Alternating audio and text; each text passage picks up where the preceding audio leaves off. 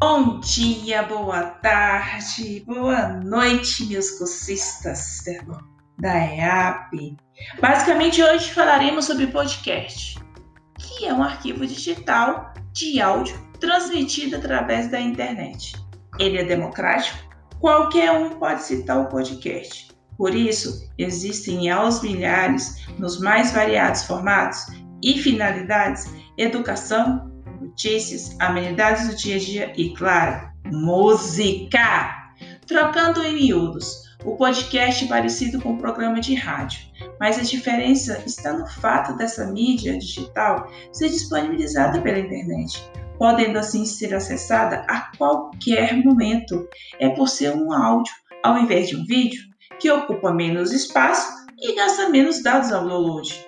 Como estamos no mercado brasileiro, sabemos o quanto isso é importante. O formato surgiu no começo dos anos 2000 e faz muito sucesso no exterior.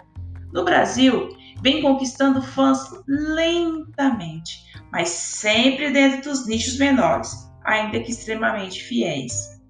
A primeira grande guinada neste mercado aconteceu com a popularização dos smartphones, permitindo a mobilidade dos conteúdos ouvintes de podcast normalmente usam essa mídia versátil para aproveitar momentos em que estariam desperdiçando tempo, como no trânsito, em tarefas domésticas ou em atividades físicas mais leves.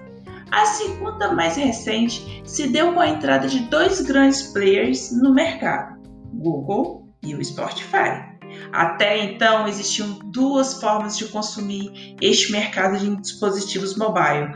O iPhone possui um app nativo para podcast, porém, por se tratar de um produto alto custo, não atinge as grandes massas. Do outro lado, o Android, maioria absoluta do mercado nacional, possui uma ampla variedade de aplicativos, independentes para essa finalidade, cada um com suas vantagens e desvantagens, mas nem sempre faz o suficiente para o usuário mais leigo. Com o lançamento do aplicativo do Google, os consumidores ganharam uma ferramenta simples, facilitando bastante a popularização. E em seguida veio o Spotify, investindo fortemente na divulgação e servindo como uma referência de lugar ideal para se acompanhar seus podcasts. A empresa recentemente comprou outros players do mercado, mostrando sempre o seu interesse em continuar investindo na mídia. Neste cenário positivo, o podcast no Brasil vive seu melhor momento.